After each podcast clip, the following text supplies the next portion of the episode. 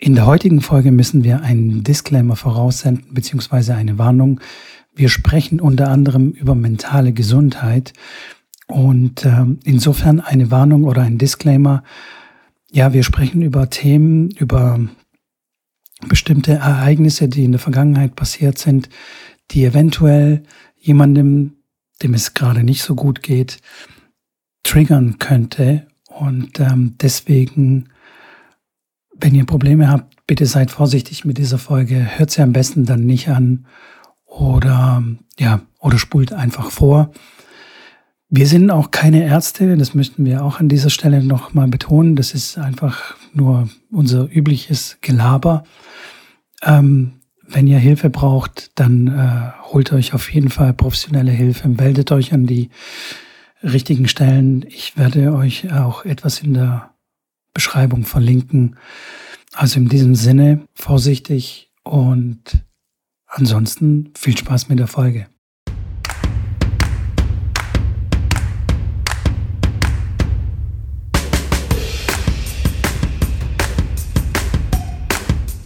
Herzlich willkommen der Hand zurück aus Kölle. Alaf.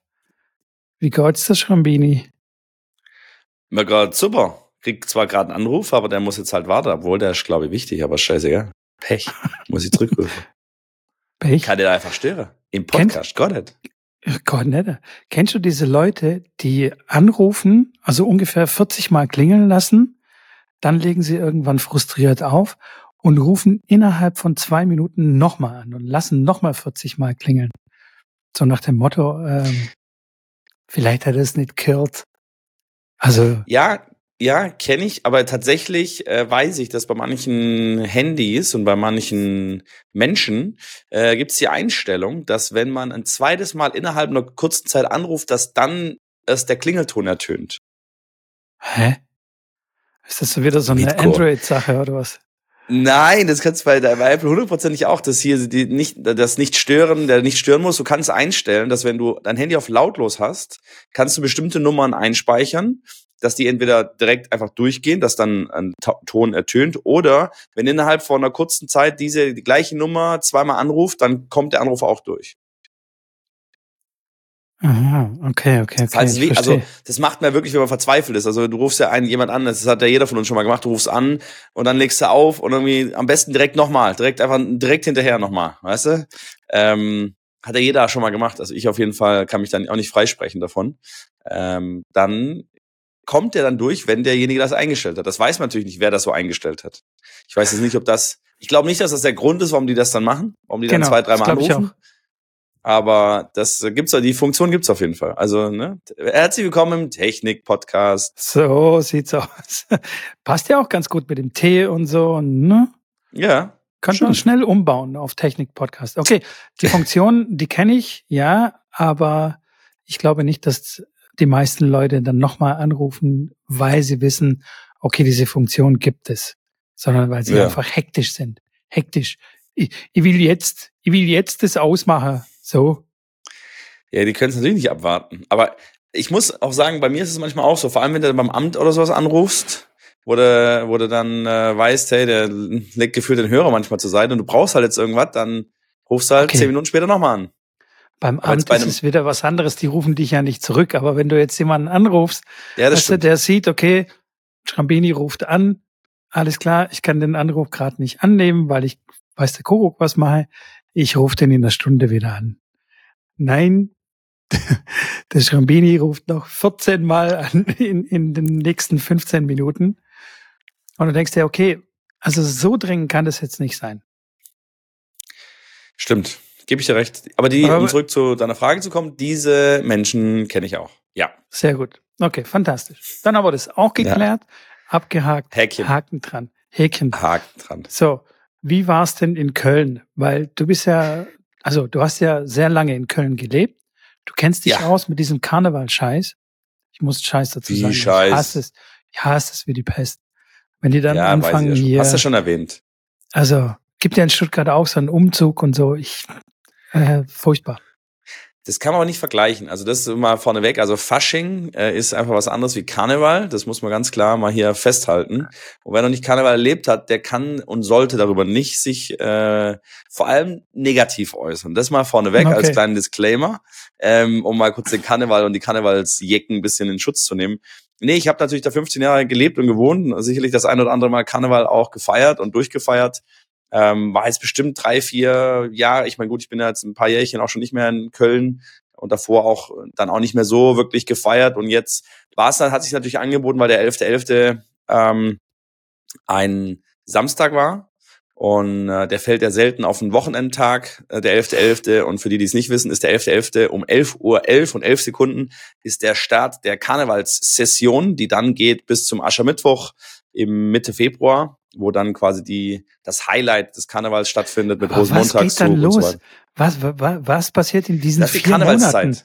Ja, ja, das ist die Karnevalszeit. Ab jetzt ist in, ab jetzt ist in Köln und in Düsseldorf und den ganzen Karnevalshochburgen äh, kannst du jedes Wochenende, auch unter der Woche, zu Events gehen, äh, wo die Karnevalsbands auftreten, wo Büttenreden stattfinden, wo Com Comedians im Karnevalslook ähm, Shows machen und da kannst du äh, zu Veranstaltungen gehen und verkleidet dann dorthin gehen, weil ja, das ist halt einfach die Zeit zwischen dem 11.11. .11. und äh, ja, wie gesagt, meistens Mitte Februar. Und in diesen vier Monaten quasi gibt es Veranstaltungen, wo man verkleidet hingehen kann. Genau. genau. Du siehst ja dann auch regelmäßig auf der Straße Leute, die verkleidet sind, das ist dann, das gehört einfach dazu. Da weißt du, es ist Karnevalszeit. Das kommt schon vor. Also aber natürlich am 11.11. .11. und dann rund um die Karnevalswoche im Februar natürlich dann extrem. Aber wenn ich jetzt, wenn du im Bus einsteigst im Dezember und dann hat einfach einer äh, ein, ein Pinguinkostüm an, dann ist das halt so. Dann, äh, dann weißt das du, normal. in Köln, das ist Karneval. Ja, weil der fährt halt gerade zu irgendeiner Veranstaltung und äh, ist halt äh, Karnevalsjack und, und feiert das halt gerne. Und genau. So, und Weihnachten rum wird immer da trotzdem Karneval gefeiert. Nein, das ist natürlich, Man, man kriegt das, man kriegt das wenig mit. Also das ist eigentlich nur der 11.11. .11. und ich sage dann die Woche dann danach. Ähm, dazwischen kommt, wie gesagt, ich sage nur, es kann passieren und dann ist es nichts Ungewöhnliches für einen Kölner. Ähm, aber ist es jetzt nicht so, dass die Bahn da regelmäßig voll ist mit irgendwelchen Giraffen oder oder äh, Banditen oder Indianer. Wobei ich jetzt gehört habe, dass man sich gar nicht mehr als Indianer verkleiden darf und sowas. Ach, das ist eine Beleidigung oder was? Nee, weil man darf sich quasi nicht einer anderen Religion oder einer anderen Abstammung irgendwie, ähm, wie soll man sagen, äh, äh, ausgeben. Und das ist da wirklich, Hä? das ist so ein bisschen, also ich habe auch Indianer, ein paar Indianer gesehen, ich finde es auch völlig Panne, aber dass du dich halt jetzt nicht als Chinese zum Beispiel verkleiden darfst und das als lustig, spaßig ähm, ansehen kannst sollst. Also bisschen daneben, aber... Ich kann mich quasi nicht als Jackie Chan verkleiden. Weiß ich nicht, Oder kannst du machen. Ich find's geil. Also ich bin da ja ganz entspannt. Also, naja, auf jeden Fall waren wir, wir waren, ich war mit einem Kumpel, der, der in Leipzig wohnt, waren wir auf dem Weg, äh, den habe ich dann auf dem Weg eingesammelt und der hat noch einen Freund mitgenommen und dann waren wir quasi am 11.11. .11. bisschen Straßenkarneval fein, weil es war, das Wetter war ja super und dann ist es einfach draußen, was ja cool ist und da ist einfach im Endeffekt sind Bühnen aufgestellt, wo die ganzen Karnevalsbands dann auftreten. Wetter war cool und klar, irgendwann gehst du dann auch noch in eine Bar, wenn du, äh, wenn du möchtest. Und ja, war ganz nett. Viele, klar, viele Leute getroffen äh, viele alte Freunde gesehen, was dann immer wieder schön ist. Man kennt's ja, wenn man dann länger woanders ist äh, und man dann wieder wieder trifft, dass es ganz nett ist. Cool, sehr gut, sehr ja. gut, Trambini. Freut mich, dass du was erlebt hast. Auf jeden Fall. Ich, ich du hab, hast nicht das Tanzbein geschwungen, nehme ich schwer an. Dein Nein, Holzbein. Absolut nicht. Aber mein Holzbein habe ich nicht geschwungen. Und ich sag, wie es ist, ähm, um, um jetzt mal hier weiter diese Beschwerdetrommel. Ja, oder nein, nicht Beschwerdetrommel. Ich bin, ich bin dann noch krank geworden, on top. Also ich habe irgendwie einen oh. Infekt. Oh. Ja, habe so richtig schön Halsschmerzen gehabt und ich sag's dir, beim Schlucken habe ich fast meine Zähne zermalmt. Also kannst du dir das vorstellen? Also so die Zähne zusammenbeißt beim Schlucken, dass die schon so ge geknirscht haben. Ja, ja, weil ich die Zähne zusammengebissen habe, weil das so geschmerzt hat beim beim beim Schlucken. Krass. Das war richtig abartig, richtig abartig. Ich war so am Arsch. Ich bin, man hört es auch ein bisschen an der Stimme, ich bin immer noch nicht hundertprozentig fit. Bin immer noch auf Antibiotika. Und mein Arzt hat äh, mir das so erklärt, dass äh, der Infekt quasi ein leichtes Spiel hatte, denn das Immunsystem ist ja beschäftigt quasi mit dem Fuß.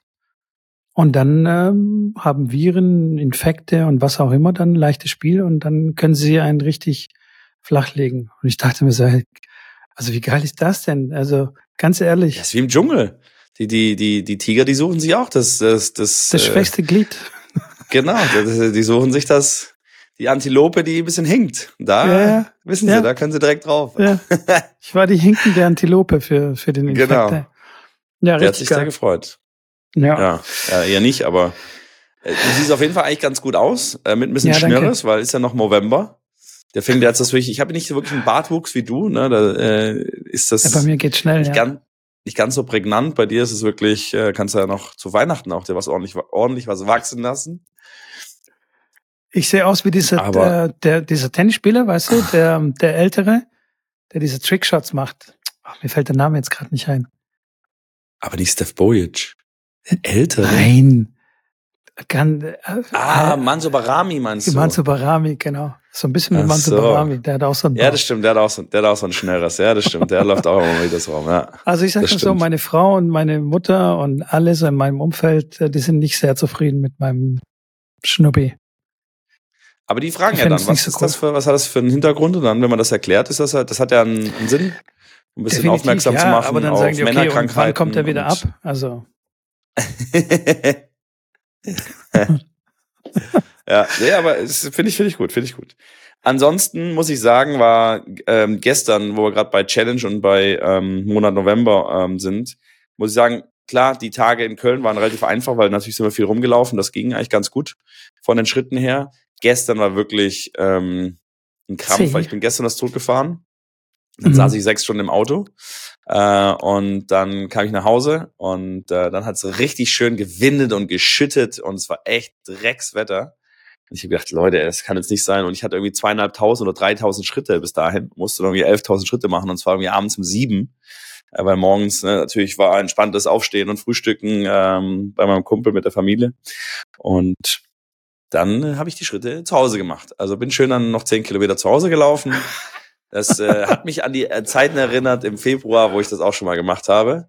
Zum Glück habe ich einen etwas längeren Flur und, und der geht quasi in ein Zimmer rein und wenn ich rauskomme, dann geht es quasi ins Wohnzimmer. Ähm, und da kriege ich schon 20 Schritte am Stück hin, was die Sache sicherlich vereinfacht, weil wenn er im Kreis laufen muss um den Wohnzimmertisch, was ich auch schon gemacht habe, tatsächlich, ähm, dann, dann ist komisch, es nicht ganz so angenehm. Da wird es dann schön so, in einer Zeit, kann ich dir sagen so hin und her laufen wie so ein Tiger im Käfig ist schon auch nicht so ganz angenehm, oder? Du, ich bin, ich bin auch dreimal, ich bin auch dreimal die Treppen runtergelaufen und mit dem Aufzug wieder hochgefahren. Also ich habe dann reverse, reversed äh, äh, Stepping gemacht. Ja, weil Treppen hochlaufen, ich meine, meine Beine wirklich ohne Spaß, das war im Februar nicht so. Ich habe echt Schmerzen in den Beinen.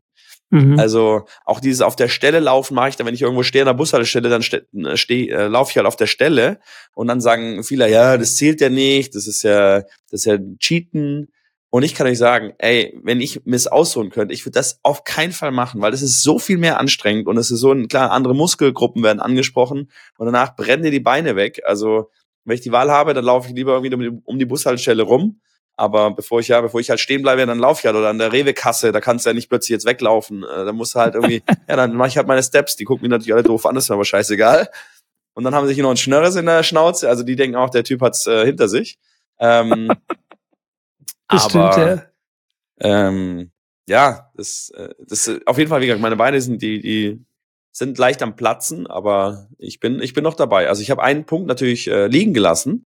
Ich weiß nicht, habe ich das im letzten Podcast erzählt gehabt? Ich glaube ja, ne? War das danach, nee, davor? Du hast mir nur wütende WhatsApp-Nachrichten geschickt. das kann nicht sein. Das war nicht ich, das war jemand anders nee. aus der Challenge. Ja. ja, was ist ich habe ja gelernt, ganz sachlich und entspannt mit Dingen umzugehen. Äh, deswegen kann das nicht von mir gekommen sein. Nein, ich habe abends auf die App geguckt und ich hatte 14.320 Schritte auf der App. Es war neun Uhr. Ich so, cool, alles klar, abgehakt, Thema ist durch, brauche ich ja nicht mehr mich drum kümmern. Weil 80 Schritte werde ich ja noch machen, bis ich schlafen gehe. Allein zur Toilette einmal hin und zurück und dann ins Badezimmer zum Zähneputzen, sind ja bisher schon fast durch. Okay, ich habe dann noch fünf Schläger bespannt. Wo man ja auch Schritte macht, hin und her geht, die Seiten holt. Also das ist ja schon, dass man auch ein bisschen, ein bisschen bewegt und habe da sicherlich noch ein paar hundert Schritte an der Bespannmaschine gemacht und äh, genau, bin dann halt irgendwann ins Bett und am nächsten Morgen kriege ich eine Nachricht von einem aus der Challenge, der sagt, ey Schramini, hast du ernsthaft gestern einen Punkt liegen gelassen? Ich so, wie, was? Hä? Das kann jetzt nicht sein.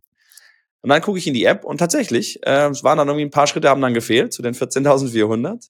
Und ähm, ich gesagt, das kann nicht sein. Und dann ist mir eingefallen, währenddessen ich bespanne, habe ich mein, mein, Handy selten in der Tasche, weil es äh, unangenehm und habe das zur Seite gelegt. Ja, dann ist natürlich der Fall eingetreten, dass die Schritte natürlich nicht zählen, wie ja ganz viele Schritte von mir, weil ich habe ja keine Uhr und dann äh, muss das Handy natürlich immer dabei haben, was ich nicht immer jeden Tag, jede Sekunde bei mir trage. Genau, und deswegen habe ich einen Punkt liegen gelassen, was mich natürlich etwas aufgeregt hat, muss ich ganz ehrlich sagen. Ähm, und jetzt äh, also die trotz ich der ich Führungsgruppe hinterher. Nein, äh, so das war jetzt nicht, das war, nee, nee, nee, nee, Mitko, nee, nee, nee. Apropos Aufregen nee. und so. Achso, apropos anderes Thema, gut. Ja. Apropos Aufregen, ja, anderes Thema. Das ist natürlich sehr schade, dass du einen Punkt liegen gelassen hast. Ich habe auch kurz geweint, nachdem ich deine Nachrichten ähm, bekommen habe und habe mir gedacht, oh, das ist ja echt uff, richtig, richtig schade. Aber ich bin neulich mit dem Auto unterwegs gewesen und war tatsächlich, glaube ich, ich bin vom Arzt nach Hause gefahren.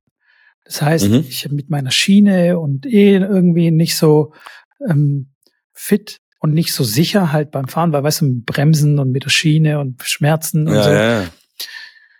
Und ich fahre so an der Ampel ran da ging's geradeaus und dann geht eine Spur nach rechts, aber die teilt sich erst, also die, die, die geht erst auf die Spur nach rechts. Okay. Und ich habe, ich weiß es und ich bin relativ zügig rangefahren an die geradeausspur, damit der hinter mir dann schnell vorbeifahren kann an der rechten Spur und rechts abbiegen kann, wo die Ampel grün ist. Ja. Und auf einmal hupt's hinter mir, aber wie, wie verrückt und ich voll erschrocken so, wow, was ist jetzt los? Und äh, fährt einer an mir vorbei, verlangsamt, guckt rein, sagt das böse F-Wort, dich, und zeigt so auf mich und gibt mit Vollgas, fährt, fährt, fährt dran äh, vorbei und fährt an mir vorbei. Und ich habe ich hab die Welt nicht verstanden. Ich so, hä? Ich habe doch alles richtig gemacht, ich habe ihm doch Platz gemacht und eigentlich wahrscheinlich, keine Ahnung, ging es ihm nicht schnell genug oder so. Der Kofferraum war auf mit Co. Ach so. Ach so, ich muss, ich darf nicht den Fuß raushängen lassen aus dem Fenster. Nee, das wollte also, ich gerade fragen. Das wollte ich gerade fragen, ob du das gemacht hast, als du dann rübergeguckt hast, ob du ihm einfach deinen, deinen Gipsfuß quasi äh, kurz aus dem Fenster gestreckt hättest und gesagt hast, jo, läuft bei dir. Danke. Nee, eigentlich nicht. Gute Reise, war, also, gute Besserung. Das ist ja dieser kurze Moment, wo man sich dann entscheidet, wie man reagiert. Und ich habe schon ja. die Hitze so ein bisschen in meinem Körper hinaufsteigen hören oder spüren. Ähm, und dann habe ich gesagt, nee, komm. Der ist, der ist eh schon vorbeigefahren.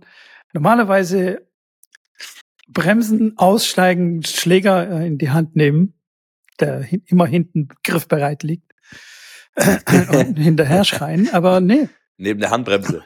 Genau, ich bin ruhig geblieben. Ich habe mir gedacht, hey, vielleicht hat das eilig oder was weiß ich, ist spät losgefahren oder. Aber es, ja, ja. Aber es ja. ist echt spannend, weil ich bin auch, ich, ich ertappe mich ja auch immer wieder in so Situationen, wie jeder andere ja auch. Und man kennt ja, wie man so reagiert. Und im Auto, klar, natürlich habe ich auch geflucht über, über andere, keine Frage. Und das ist jetzt so, dass ich immer mal wieder in der Situation erlebe, und das war tatsächlich auf der Rückfahrt auch so, weil ich hasse es ja wie die Pest, wenn einer ähm, abbiegen möchte und einfach nicht blinkt. Und im besten Fall halt dann noch äh, stark bremst kurz vorher, dass du dann ich glaube, auch äh, stark bremsen musst oder zumindest ähm, bremsen musst ähm, und irgendwie dann Platz hätte, eigentlich dann rechts ranzufahren. Äh, wie gesagt, einfach sich halt nicht so benimmt, wie man sich eigentlich benimmt. Auf der anderen Seite habe ich das sicherlich auch schon gemacht, wie jeder von uns auch. Und weil einfach dann, oh Mist, ich muss jetzt hier rechts und äh, verpennt und dann muss halt schnell rüberfahren. Äh, und dann habe ich tatsächlich, einmal habe ich gehupt, tatsächlich, ähm, weil der vor mir genau das gemacht hat. Ähm, das war so ein bisschen wie eine Landstraße, auf dem Weg zu einer Landstraße. Und, ähm, und ich weiß, in dem Moment, wo ich geholt habe, ich dachte, hey, es bringt, es ist doch völlig, völliger Quatsch. Und danach war ich auch, ich war auch mega entspannt. Ich habe einfach nur gehupt und bin dann weitergefahren, weil, weil ich dann gemerkt habe, hey, wieso regst du dich da auf? Alles cool. Also ist dann, lass ihn halt so fahren, okay. Ja. Aber ich habe, der Impuls war noch da zu hupen und ich weiß, vor einem Jahr wäre ich da sicherlich, hätte ich dann noch gesagt, ey du Idiot, fahr doch mal, blink doch mal, du Horst. Ähm, aber das, bringt das war die Light-Version wahrscheinlich, oder? Genau, jetzt war es einfach nur hupen und weiterfahren. Aber ich habe, also wenn er mich angeguckt hätte, ich hätte ganz, ich hätte nett geguckt und wäre einfach ganz entspannt weitergefahren. Ähm, aber irgendwann wird es ja dazu kommen, dass ich ja nicht mehr, dass ich ja nicht hupe. Wie gesagt, ich hupe ganz, wirklich, das war jetzt einmal in, weil mir das eingefallen ist jetzt in den letzten paar Wochen, äh, weil so die Situation äh, jetzt äh, gerade gestern kam. Und äh, mein Beifahrer, mein Kumpel hat dann gefragt, hey, was, was war? und ich so, ah, nee, nix. Er hat nicht, geho äh, nicht geblinkt und na, alles gut. aber ja, so, ja, man, man muss sich ja selber dann äh, durch solche Gespräche, die wir ja hier haben, reflektiere ich mich natürlich und ähm, man ertappt sich ja dann immer wieder, dass man trotzdem noch alte Muster irgendwo fährt, aber das ist ja dann so der erste Schritt. Und ich fand, ich habe mich selber genau. danach, ich muss danach lachen. Und das ist ja dann wieder cool, weil im Endeffekt geht es ja darum, sich nicht aufzuregen über Dinge, die belanglos sind. Und äh, ich habe danach gelacht, was ja dann das Ganze wieder umgedreht hat und ein positives, lachendes äh, Gefühl mir mitgegeben hat. Aber ich fand schon lustig, einfach zu hupen und dann nicht, nicht quasi noch irgendwie irgendwas zu sagen oder sich aufzuregen, sondern einfach, okay, jo, alles klar, weiter geht's. Ja, das ist, das ist schon echt erstaunlich, ja. Und ähm, wie lange das dauert vor allem, ne? Solche Muster, die einfach bei dir drin sind, dass das irgendwie wieder zu drehen und irgendwie erstmal, also erstmal muss das so wie jetzt bei mir, erstmal muss das wahrnehmen, dass da, da hängt's ja schon bei vielen. Also erstmal die eigene ja. Wahrnehmung, das ist ja für viele unfassbar schwer und äh, sicherlich für mich jetzt auch nicht einfach, aber erstmal Dinge wahrzunehmen, wie sie sind und das aus anderen Augen zu sehen, um dann erstmal zu kapieren und dann, dann dich anzupassen und es zu verbessern.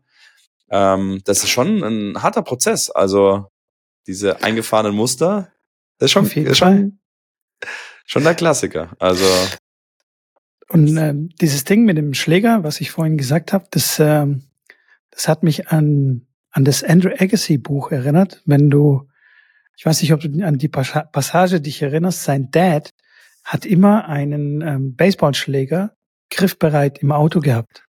Ja, ja, also klar. quasi, wenn jemand ihm doof kommt im Verkehr, dass er sofort aussteigen kann und das regeln kann, wie man das halt regelt. Äh, wenn mich nicht täuscht, war der war irgendwie abgesägt, also irgendwie so zurechtgesägter Baseballschläger, dass er schnell zuschlagen kann damit. Also, puh, und das kam mir tatsächlich auch vor. Also es war ja eine, eine Situation auch, äh, wo ein LKW-Fahrer irgendwie ihm geschnitten hat oder irgendwas komisch war, wo er dann ausgestiegen ist und Andre das aus seiner Sicht erzählt, wie der Vater dann aussteigt und nach hinten geht zu dem äh, Truckfahrer, der dann auch aussteigt und die sich da auf der Straße dann quasi prügeln und er das quasi aus dem Auto dann mitverfolgt. Ähm, und danach ist der Vater einfach wieder eingestiegen, ist weitergefahren.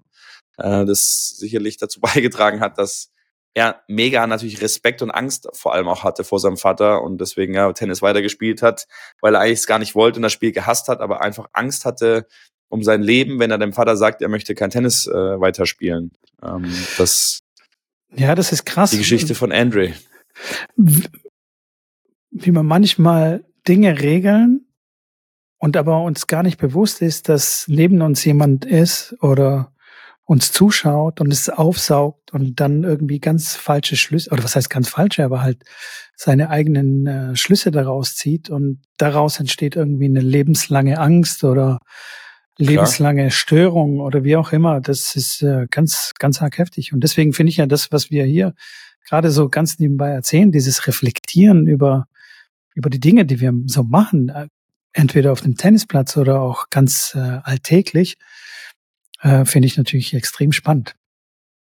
Wie, wie, ist sein, wie ist sein Papa beim Autofahren? Weil das ist ja auch wieder so ein Ding, was man natürlich von seinem Vater äh, kopiert, weil ich weiß selber auch, dass mein Vater auch so ein bisschen äh, gerne schnell gefahren ist und gerne sich aufgeregt hat, wenn jetzt einer einen LKW überholt hat mit 82 und der LKW ist 80 gefahren, dann war natürlich erstmal, ja, bleib doch dahinter, wenn du nicht schneller fahren kannst, oder gib jetzt mal Gas, dass du mal schneller an dem LKW vorbeikommst. Also natürlich irgendwo, man kann es ja nachvollziehen, aber ähm, wenn du jetzt einen ganz entspannten Papa hast, äh, ich kann mir vorstellen, dass dein Papa auch so ein bisschen hier mein, und da mal.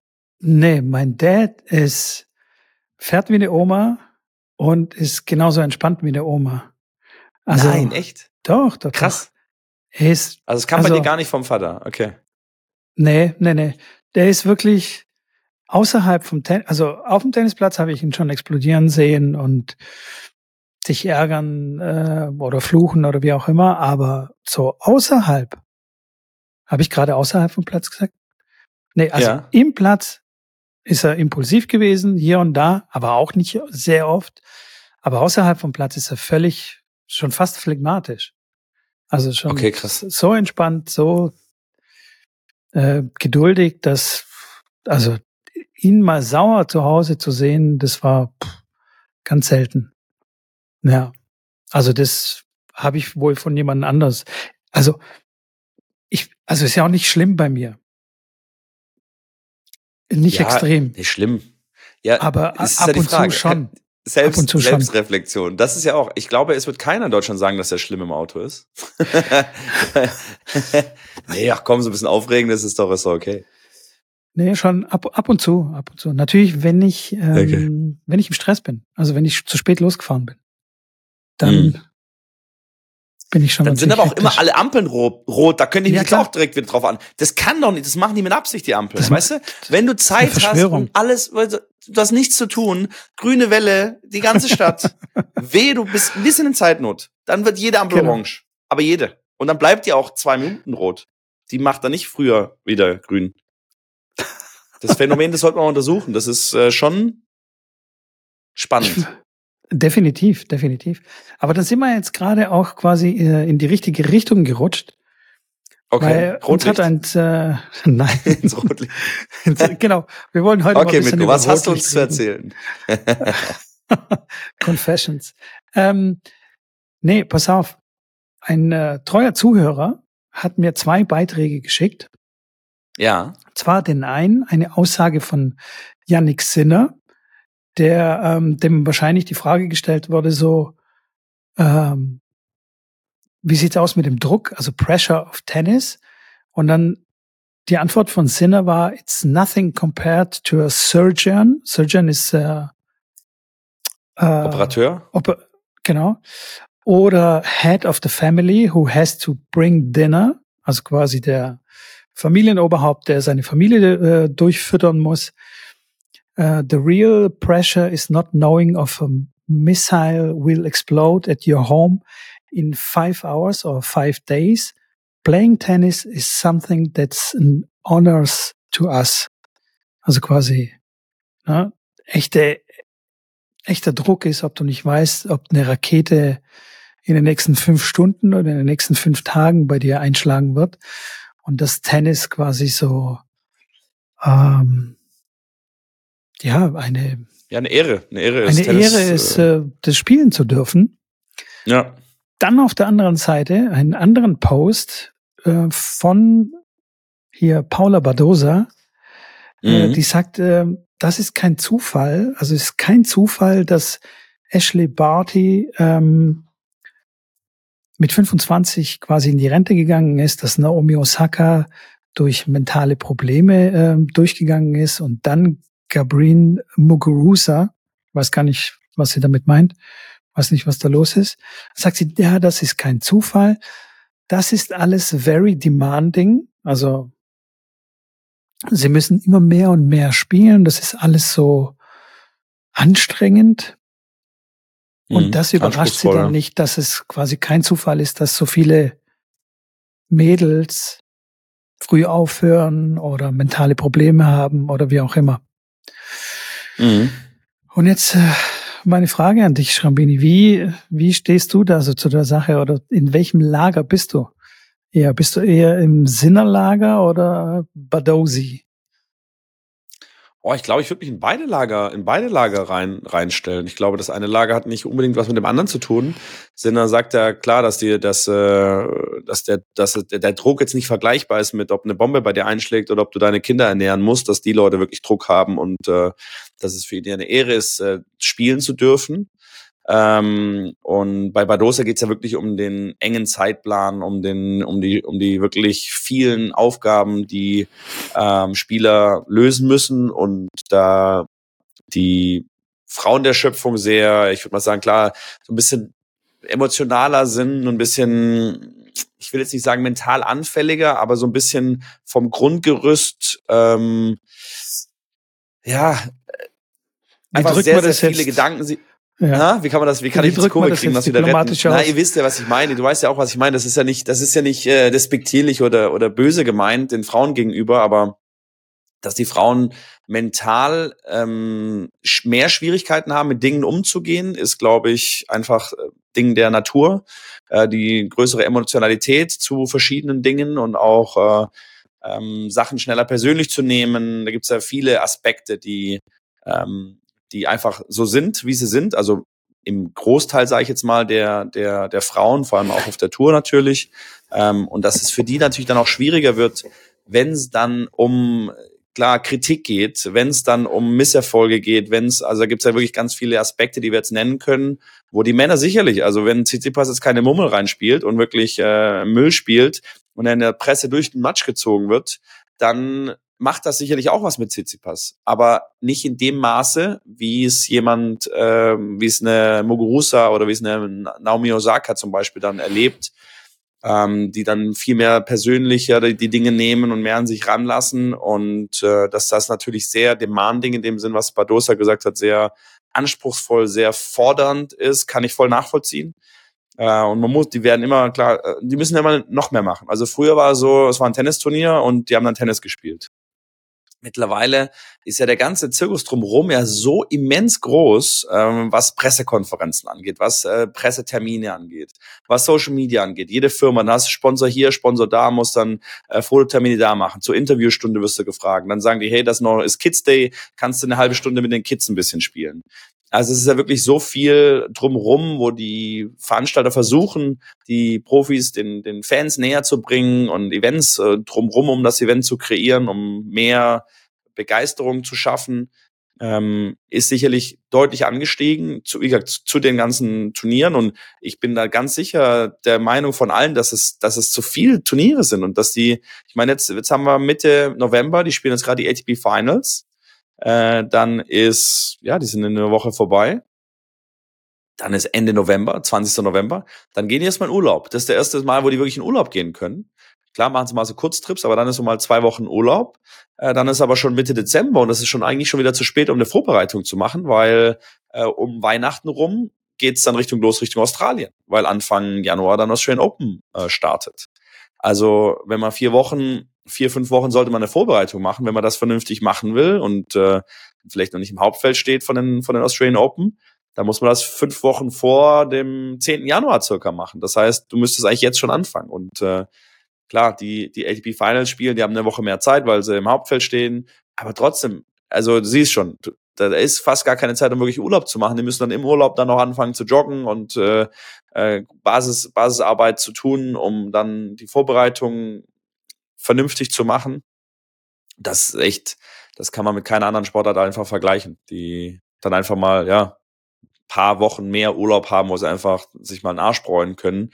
Ähm, und das gibt's halt im Tennis nicht. Von daher, ja, schwieriges Thema. Die Frage ist, wie kann man es lösen? Das ist ja dann immer der nächste, der nächste Schritt.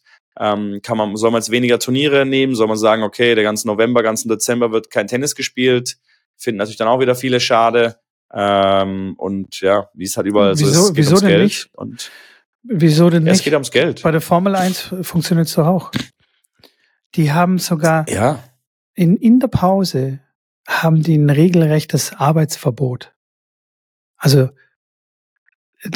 also das, das, was ich gehört habe, ob das jetzt äh, tatsächlich stimmt, aber ich glaube schon, die haben Verbot, über das Geschäft zu reden. Also das heißt, die dürfen sich nicht treffen oder per WhatsApp oder wie auch immer E-Mails austauschen, die geschäftlich sind. Wenn es heißt Pause, also dann heißt es Pause. Und sowas bräuchte mhm. man vielleicht im Tennis auch, wo es dann heißt, okay, keine Vorbereitung, keiner darf irgendwie was machen. Es, bei der Formel 1 darf auch nicht getestet werden, es darf nicht gefahren werden, es darf keine Schraube gedreht werden. Nichts. Einfach nichts. Das ist so dieser generelle Verbot. Und dann können alle entspannen und dann starten, haben alle auch den, ja, die gleichen Voraussetzungen. Das fände das fänd ich irgendwie auch nicht schlecht. Natürlich lässt sich das schlecht umsetzen. Bei der Formel 1 sind es ja, keine Ahnung, wie viele Teams, 12, 14 Teams oder was? 15? Beim Tennis sind es, weiß der Kuckuck, wie viele Spieler. Mhm. Aber irgendeine Regulierung für, für, für die Pause braucht man dann doch irgendwie, finde ich. Aber die Pause, die Pause muss ja von den Turnierveranstaltern kommen und das sehe ich nicht. Also die Turnierveranstalter müssen ja sagen, okay, das Turnier Masters, was jetzt Ende äh, Oktober stattfindet, äh, wird jetzt verschoben oder die anderen Turniere, die ATP-Turniere verlieren jetzt ihre Lizenz, dass man da jetzt zwei Monate eine Pause machen kann. Ich glaube, das kriegst ja, du schwierig. nicht durch, weil du kannst. Also, aber ich bin da deiner Meinung. Ich fände ich fänd's gut, weil die so viel ähm, ja Reisen, also wirklich eine, ein Jahr Turnier auf der Tour, also wirklich, wenn ein ganzes Jahr Turnier Turniere spielst, du musst dir mal überlegen, was die fliegen im, im Jahr. Also, wenn du jetzt in Deutschland wohnst, okay, dann geht's am Anfang des Jahres nur mal grob überrissen. Fliegst nach Dubai, bereitest dich davor, dann geht's nach Melbourne. Dann geht's von Melbourne vielleicht über Indien wieder zurück, wenn du ein Turnier spielst, und dann aber wieder zurück nach Europa. Dann bist du im Februar. Dann spielst du hier ein bisschen in Europa, dann ist, äh, geht's aber bald schon los Richtung Amerika.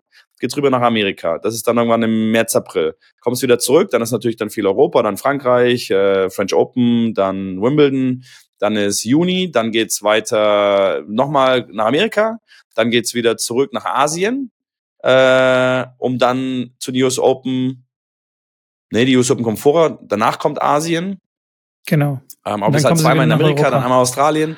Afrika gibt's äh, quasi nichts. Also klar gibt's Marrakesch, also Nordafrika-Turnier, ähm, Südafrika eher nur kleinere Turniere. Ich glaube, es gibt kein Turnier in Afrika, was jetzt größer ist. Aber Südamerika also, gibt's ein paar.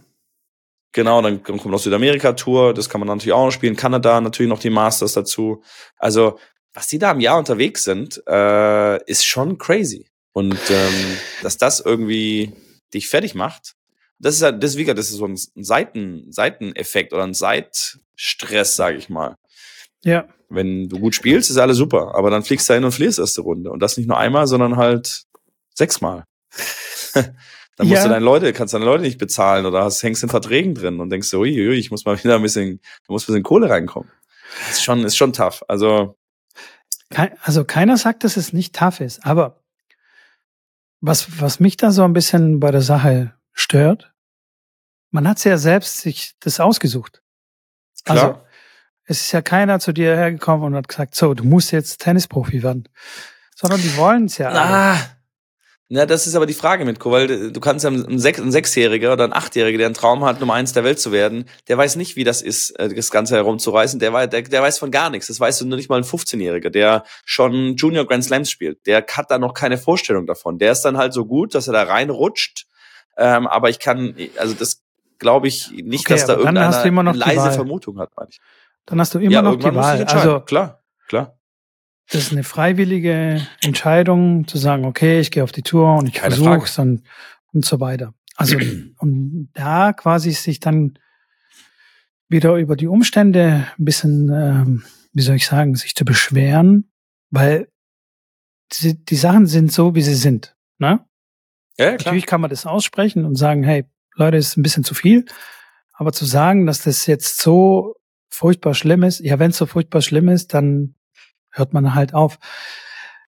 Außerdem, das, was du jetzt gerade dann beschrieben hast, ähm, mit dem Urlaub, ja, manche Leute oder viele Leute, alle Leute müssen arbeiten und haben wenig Urlaub, haben Stress in ihrem Leben und ähm, haben aber nicht die Aussicht, so viel Geld zu verdienen wie ein Tennisprofi ne? und haben auch nicht das Privileg sozusagen. Die, für die einen ist es ein Privileg, für die anderen ist es kein Privileg, so viel rumzureisen. Die einen würden gerne so sagen, sofort, ey, ich tausche sofort und mache fünf Jahre rumreisen. Geil, dann sehe ich New York, dann bin ich in äh, Sydney, dann bin ich, was weiß ich, sehe die ganze Welt. Und die anderen müssen tagtäglich zu, zum gleichen Bürojob fahren, ja, 20 Jahre lang den, den gleichen Schreibtisch, den gleichen Computerbildschirm angucken. Ähm, weißt du? Ja, klar. Das also, sind Probleme, so die sie schon, anspricht, ja, ja. die eigentlich jeder hat. Verstehst du? Die eigentlich jeder ja, jein, bemängeln ja, könnte. Klar, im, im, im kleineren Maße schon. Natürlich ist da oben oder bei ihr ist es schon nochmal potenziert in einem sehr hohen Fach, Fass, äh, Fach, sorry, in, sehr, sehr hoch potenziert. was Druck angeht, was, ähm, was, was? Belastung angeht. Dann Ja, aber zum wenn Beispiel Sie- eine Familienmutter, also, die auch noch arbeitstätig ist und irgendwie zwei Kinder zu ernähren hat und weiß, das Geld ist immer dann knapp am Ende vom Monat, die hat dann auch einen Ja, aber die enormen muss- Druck. Klar hat sie Druck. Ich will das auch, das ist schwer zu vergleichen, aber wenn natürlich in der Presse dann, dann deine Fratze siehst und dir irgendwie dann schlecht über dich berichtet wird oder hier und da und du bist ein Loser und so Dann wird weiter. über dich in, ich glaube, im Büro schlecht geredet. Das ist ja alles relativ. Also wenn du das alles relativ Ja. siehst, ja, da, da wird dann, im, das ist ja fast noch schlimmer, weil du, die haben sogar die, die Entscheidungskraft und die Ressourcen zu sagen, ey, wisst ihr was, ihr könnt mich alle kräftig am Turnschuh ziehen. Ja?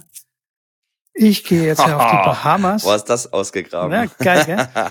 Ich, ich gehe jetzt auf die Bahamas und ihr könnt mich alle am Arsch lecken. Ja? ah, die damals. Mutter, die, die den Stress im, im, im, im Büro hat, wo über sie schlecht geredet wird und hinter ihrem Rücken irgendwelche Intrigen äh, geschmiedet werden, die hat nicht die Ressourcen zu sagen, so wisst ihr was, Penner, ich kündige, ich fliege jetzt auf die Bahamas, sondern sie ist wahrscheinlich auf den Job angewiesen. Verstehst du? Und deswegen Ja. bin ich eher beim Sinner, der sagt, also wenn man da so ein bisschen herauszoomt aus seiner eigenen Situation, weil jeder ist ja so gefangen in seiner eigenen kleinen Bubble, in der er sich bewegt und jeder ist beschäftigt mit seinen Problemen. Und wenn man nur seine Probleme quasi so ähm, sieht, dann ist es natürlich alles furchtbar schlimm. Wenn man nur die Probleme isoliert betrachtet von Paolo Badosa, dann könnte man sagen, oh ja, das ist natürlich krass stressig hier, so wie du es alles erzählt hast und so. Aber zoomt man ein bisschen raus und sieht man so ein bisschen detached sich, wird man auf Englisch sagen, wie sagt man, sich so zu entkleben von der ganzen Sache und mal die Ja, ja. Vogelperspektive einnehmen und sagen, hey, was, was ist los eigentlich? Was beschwere ich mich da? Hey, ich lebe das krass privilegierteste Leben eigentlich und okay, wenn es mir zu viel ist, dann sage ich halt das eine Turnier ab oder sag halt das nächste Turnier ab. Bin dann nicht mehr so konkurrenzfähig, kann dann vielleicht nicht als Nummer eins ähm, in der Rangliste enden, aber ich bewahre meine mentale äh, Gesundheit, ich meine physische Gesundheit und mir geht's dann gut und verdiene trotzdem ein unfassbares Geld. Klar, von den Top-Leuten bin ich da hundertprozentig bei dir. Also klar, wenn man da von den Top 20, Top ja, aber selbst die 50 anderen, redet. die haben ja immer noch die Wahl zu sagen, so, okay, alles klar, dann spiele ich noch das eine Jahr und danach gehe ich studieren wieder oder gehe halt in einen Ja, normalen das Job. ist, das ist aber genau da, wo es dann wirklich äh, schwierig wird, weil wenn du dann irgendwie 150 stehst, ähm, da hast du die Chance vielleicht auf in die Top 100 reinzukommen und wirklich vielleicht eine Viertelmillion im Jahr zu verdienen oder du zahlst halt gefühlt dann noch drauf und dann okay, dann du Ende 20 äh, die Karriere dann zu beenden, was machst du dann? Dann stehst du da, hast nichts, äh, weil viele haben dann nichts. Also wenn die dann einen, Schulabtu äh, einen Schulabschluss haben, Abitur haben, dann ist das schon gut. Also die meisten haben dann, oder klar, manche haben College dann gemacht, haben dann studiert. Das ist ja dann, haben sie wirklich schon ein Studium, wo sie dann direkt irgendwo einsteigen können. Aber klar, viele werden dann halt Trainer ähm, und, und machen dann selber das, was sie bisher gemacht haben als Spieler, als Trainer weiter.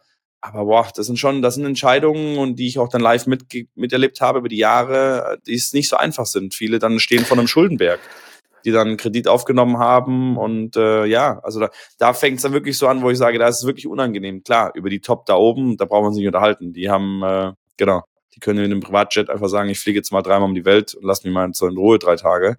Ähm, aber das sind klar ein paar wenige, wo wirklich die Kohle schon so gut ist, dass da gar kein, dass da gar nichts mehr eine Rolle spielt. Aber ich bin klar, wenn es wenn es darum geht, sich da zu positionieren, bin ich auch definitiv in die Richtung. Hey, du hast so ein privilegiertes Leben. Ähm, wenn du mehr Geld verdienst damit als als dass du ausgibst, dann klar, dann ist es einfach der, den Preis, den du bezahlen musst für diesen Job, für das Geld. Ähm, und wenn du das mit anderen Jobs vergleichst, wo du dann 200.000 Euro im Jahr verdienst, die haben auch kein einfaches Arbeitsleben und Arbeitsjahr, wenn sie 200.000 im Jahr verdienen oder 400.000. Ähm, und damit musst du es ja irgendwie gleichsetzen. Von daher bin ich da ganz, ganz deiner Meinung, äh, wenn es darum geht. Ähm, aber auch da, wie du gesagt hast, kann man nicht von der, von der Hand weisen, dass es natürlich dieser Druck und diese mentale Schwierigkeit, die der Sport mit sich bringt, dass man sich da halt Gedanken drüber machen sollte, wie man das besser in den Griff kriegt, dass da nicht die Mädels reihenweise halt einfach wegbrechen, weil sie es äh, nicht, nicht handeln können. Ja, Also, ich finde, also die, die Problematik ist schon, schon gegeben. Die ist einfach über eine Problematik, die wir in der heutigen Gesellschaft allgemein haben. Und ähm, ich glaube, das ist eine sehr persönliche Sache oder eine sehr individuelle Sache, wie man mit diesen Situationen umgeht. Also weißt du? Klar. Es ist einfach die, die mentale Einstellung, die ich habe zu, zu der ganzen Sache. Ja, aber da ist die Frage, muss sowas wie Robert Henke, äh, wie im Fußball passiert ist, dass er sich vor einen Zug schmeißt, muss sowas dann im Tennis passieren, dass dann mal äh, irgendwas in die Richtung mehr unternommen wird? Weil gerade ist es, okay, Osaka geht dann raus, aber okay, dann wird sie teilweise als mental schwach bezeichnet oder wird halt so dann gesagt, ja gut, dann ist es halt nichts für sie. Dann ist klar Muguruza, die dann plötzlich äh, länger nicht spielt, weil sie sagt, okay, sie nimmt sich eine Auszeit. Dann gibt es eine Kostjuk, die auch gesagt hat, sie spielt das mal ein halbes Jahr nichts. Sie hat äh, klar mentale ähm, Dinge, die sie aufarbeiten möchte, bevor sie wieder auf die Tour geht. Ähm, muss da erst irgendwas Schlimmes passieren, bevor man da sich mehr Gedanken zu macht? Weil gerade habe ich das Gefühl, dass es eher und auch immer noch so ein bisschen klar aus der alten Zeit, oh, Mentalprobleme sind, das sind die Schwachen, das sind die, die keinen Plan haben und äh, Mentaltrainer ist ein, der psychologisch halt ein Knacks, deswegen braucht der Mentaltrainer. Das hat, schwingt ja immer noch so ein bisschen nach. Das ist so ein bisschen mein, meine Sorge, die ich da, äh, die ich da habe, ob da wirklich erst was passieren muss, dass dann man wirklich sich Gedanken macht. Weil jetzt gerade das Gefühl, jo, dann gehen halt zwei, drei Spieler raus, aber klar, wenn dann irgendeine, wenn sowas Dramatisches passieren würde, was ich nicht hoffe, beim besten Willen nicht, aber es ist halt wie überall. Mein Vater hat immer gesagt, es wird es dann ein Zebrastreifen dahin gemacht, wenn ein Kind überfahren wird an der Kreuzung. Erst dann machen sie einen Zebrastreifen hin. An einer unübersichtigen Stelle. Ja, solange nichts passiert, braucht man nichts machen, so ungefähr. Und das ist irgendwie der falsche, die, die falsche Reihenfolge. Nein, natürlich muss nichts so was äh, Gravierendes passieren, das ist ganz klar.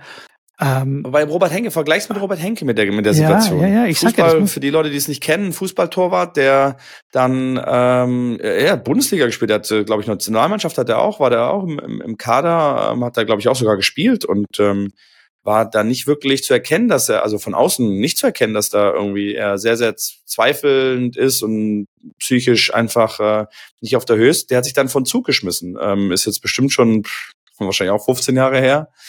Ähm, aber äh, genau, und danach ging es los, dass es dann Anlaufstellen gab. Dann gab es wirklich ähm, Kontakte von Psychologen mit, mit den Mannschaften. Ähm, dann hat man wirklich sich dem Thema wirklich ernst genommen und gesagt, hier, jetzt habt ihr einen ganz klaren Weg, wenn ihr solche Probleme habt, wo könnt ihr euch melden? Aktuell habe ich das Gefühl, ich sage, ich müsste mit den Profis mal sprechen, die ich kenne, ob die, wenn sie psychische Probleme hätten, ob sie bei der ATP, bei der WTA da eine ganz klare Anlaufstelle hätten und ganz genau wüssten, wo sie da was machen müssten. Wäre mal interessant äh, rauszufinden. Ja, das wäre interessant äh, herauszufinden, in der Tat. Aber ich finde, also das ist ja, ist ja nichts Sportspezifisches. Also weißt du, es hat ja nichts mit dem Tennis oder es hat ja nichts mit dem Fußball zu tun. Natürlich ist da ein hoher Druck, eine hohe Erwartungshaltung. Aber wie gesagt, die hat jeder von uns irgendwie in, in irgendeiner Form in, in, in seinem Alltag. Also, was ich meine, das ist ein allgemeines ja. Problem.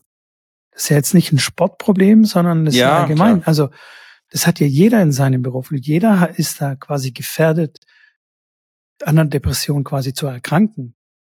Also, verstehst du, was ich meine? Also da ist grundsätzlich haben wir da Nachholbedarf, was Anlaufstellen angeht, was professionelle Hilfe angeht und so. Also es hat, glaube ich, jetzt nicht was mit dem, mit dem Sport an sich zu tun. Hey, geh mal irgendwo ins Management, ins hohe Management, in, zu irgendeiner Firma, da wirst du aufgefressen, was, was da so los ist, was da für ein Druck ist, was für da Erfolgsdruck, wenn du dich da behaupten willst. Dass es die Problematik gibt, gar keine Frage. Dass es mhm.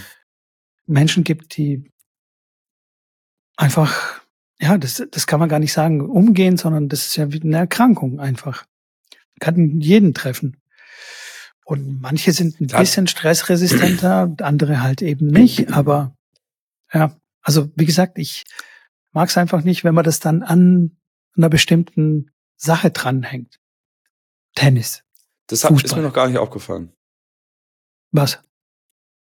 Nee, dass du das, dass du das, dass äh, du das nicht so magst, das daran an, an einer Sache festzumachen und quasi die anderen Aspekte auszulassen. Ich, nee, sage mal, klar, die Netflix-Serie hat das ja so ein bisschen beleuchtet, äh, auch hinter die Kulissen geschaut, hat man ja. mal gesehen, wie das ist für eine Zachary oder für eine Badosa, die auch da weinend im Hotelzimmer äh, saß und gesagt hat, sie hat gerade keinen Spaß mehr, das, das, das geht gerade irgendwie nicht mehr. Und ähm, wo der Trainer dann sagt, okay, dann spielst du halt jetzt so lange kein Match mehr, bis du wieder äh, Spaß an der Sache hast. Ähm, ja, ich, ich habe es ja selber äh, wirklich hautnah mit, miterlebt und miterleben dürfen, wie das ist, ähm, dort auf der Tour mit äh, Druck, mit Eigendruck, mit Druck von außen, mit äh, klar finanziellem Druck, mit ähm, äh, ja, es ist, aber wenn man das, wie du schon sagst, auf ein Arbeitsleben wieder zurückführt und es ist halt ein Job und eine Arbeit ähm, und wenn man da die in die Gehälterstufen reingeht, was die dann verdienen äh, und das vergleicht mit jemandem, der das ähm, in, einem, in, einem, in einem Unternehmen macht mit, keine Ahnung, 15, 20 Mitarbeitern, die du ja dann haben musst, um das Geld zu verdienen, was sie teilweise verdienen, dann ist er sicherlich äh, vergleichbar mit Stress, mit Druck, mit, äh, ja, also vergleichbar in irgendeiner anderen Form. Ich sage, wenn du in der, in der Öffentlichkeit stehst, glaube ich, ist der Druck halt nochmal, ist ein, ist ein anderer, ist eine andere, eine andere Nummer. Dann, na klar, spielst du auch für dein Land so ein bisschen ähm, immer mal wieder dann äh, schwierig. Also vergleichen ist da auf jeden Fall schwierig, aber ich kann deinem Gedanken folgen, dass die sich das aussuchen, dass es denen ihr Job ist und dass das halt der Preis ist, den sie halt zahlen müssen. Da bin ich. Ja. Ich glaube auch, dir. dass die gesündere Einstellung ist äh, einfach die vom Sinne. Aber wie gesagt, das sagt sich einfach, ja. Ja, ja, ja. Mit der Einstellung, die ich halt habe, oder du, du hast, aber andere Menschen haben einfach andere Einstellungen oder beziehungsweise anderen psychologischen Hintergrund oder wie auch immer. Also das lässt sich dann natürlich nicht ja. so. Aber es definitiv finde ich die gesündere Einstellung vom Sinne. Hey, Absolut. Ich bin hier, spiele. Die Frage ist, ob man das verinnerlichen. Ja, ja. Die Frage ist, ob man das verinnerlichen kann. Das ist ja, gibt's ja in, viel, in vielen, in vielen Bereichen so, wo man, wo man einfach mit der, mit einer anderen Einstellung an die Sache rangeht und dann plötzlich ein viel besseres Leben hat. Also wenn man jetzt in den Supermarkt geht, ist ja das Beispiel, was wir auch dann hier mal erwähnt haben. Ähm, man geht in den Supermarkt und kauft ein. Das ist für manche sogar eine Last, in den Supermarkt zu gehen und einzukaufen. Sagen, oh nee, einkaufen ja. und ich muss jetzt wieder. Und ja, wenn du ja. dir überlegst, dass du, dass wir halt so irgendwie fünf Prozent oder weiß ich nicht, äh, zu weiß nicht wie viel, aber arg viel mehr als 10, 15 Prozent werden es nicht sein äh, auf der Welt, zu denen wir gehören, die Geld haben, die einen Supermarkt haben, die dahin fahren im Auto, um da einkaufen zu dürfen, um sich auszusuchen, was für Lebensmittel. Dann hast du da noch 40 verschiedene Gurken, wo du nach Hause kannst, welche du haben willst. Ähm, also das ist so ein Privileg, was wir haben. Und das ist so, ja, das ist diese, diese, diese Herangehensweise, wie geht man an das Ding ran? Ähm, wenn man sich daran erfreut, dass man das darf, dann hat man sicherlich ein deutlich positiveres und besseres Leben. Ähm, wenn ich dann die Leute sehe im Supermarkt, wie sie sich dann über Dinge beschweren, wo ich da, ja, ich sage, ich habe da einfach einen anderen, einen anderen, vielleicht auch zu, zu viel gesehen, schon zu vielen Ländern gewesen, wo ich gesehen habe, wie es wirklich ist, wenn es schlecht ist. Ähm, äh, dass ich da ja das einfach wertschätze und ich glaube, das geht dann in die gleiche Richtung, dass du die, dass das eine Sache ja, so ja. ist, wie sie ist und die Frage ist, wie man den Blick darauf hat, wie man sich selber äh, darauf einstellt, wie man das wertschätzt, wie man das beurteilt äh, und danach kann man ja für sich selber, ähm, ja, sollte man den Weg finden, das Beste, äh, ja, nicht draus zu machen, aber den besten, die besten, den besten Gedankengang dazu zu haben, um, um das für sich am positivsten zu gestalten. Na klar, wenn ich mich im Supermarkt schon aufrege, weil da jetzt nur noch drei Gurken sind und eine ist krumm und die andere hat ein bisschen vorne eine, eine gedatschte Stelle, dann, ja, dann weiß dann ich, dass die Person Problem, halt tendenziell nicht so happy ist. Wenn ich eine Gurke, also ich kaufe dann auch, klar, wenn dann eine Banane halt ein bisschen braun ist und dann ist das halt so, jo, dann esse ich die halt auch. Auch wenn ich jetzt kein riesen Fan davon bin. Aber hey, da ist eine Banane und ich kann die, ich habe Geld und ich kann die kaufen. Und ich glaube, das vergessen viele Leute immer wieder und äh, das sollte also, man immer wieder sich in die Birne rufen. Das ist total richtig, dass man sich immer wieder vor Augen führt, wie gut es uns eigentlich geht und dass man auch mal zufrieden ist mit dem, was man hat, weil wir gucken ja immer nach dem, was wir nicht haben, was wir nicht erreicht haben, was wir noch haben wollen, wie viel wir verdienen wollen, was der Nachbar hat, was der Kumpel vor allem auch hat und so.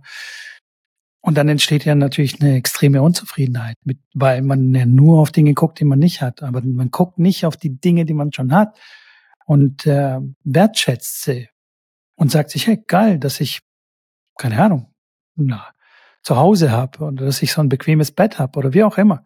Da gibt's auch ähm, im Stoizismus auch so eine Übung, die heißt negatives, ähm, negatives Visualisieren. Das heißt, irgendwie so jeden Tag oder jeden Abend oder was auch immer, stellt man sich vor, dass man nichts hat. Also man stellt sich das einfach vor, dass man alles verliert. Alles, was man hat, alles ist weg. Man liegt krank irgendwie irgendwo und kann nicht mehr und so. Und das soll einem dann quasi helfen, dann wertzuschätzen, wenn man dann quasi diese fertig ist mit dieser negativen Visualisierung, sich dann umzuschauen und sagen, ey, geil, mir geht's eigentlich voll gut. Ich habe ja ein Auto, ich habe ja vollen Kühlschrank, ich, ich kann sofort einkaufen gehen. Ich bin gesund, ich sollte mich eigentlich freuen. Was rege ich mich auf über, also irgendwelche Kleinigkeiten auf? Ja, so. ja, klar. So wie der Autofahrer, Absolut. der mich dann F, dich und so. äh, ne? Der hat bestimmt keine negative Visualisierung an dem Tag gemacht.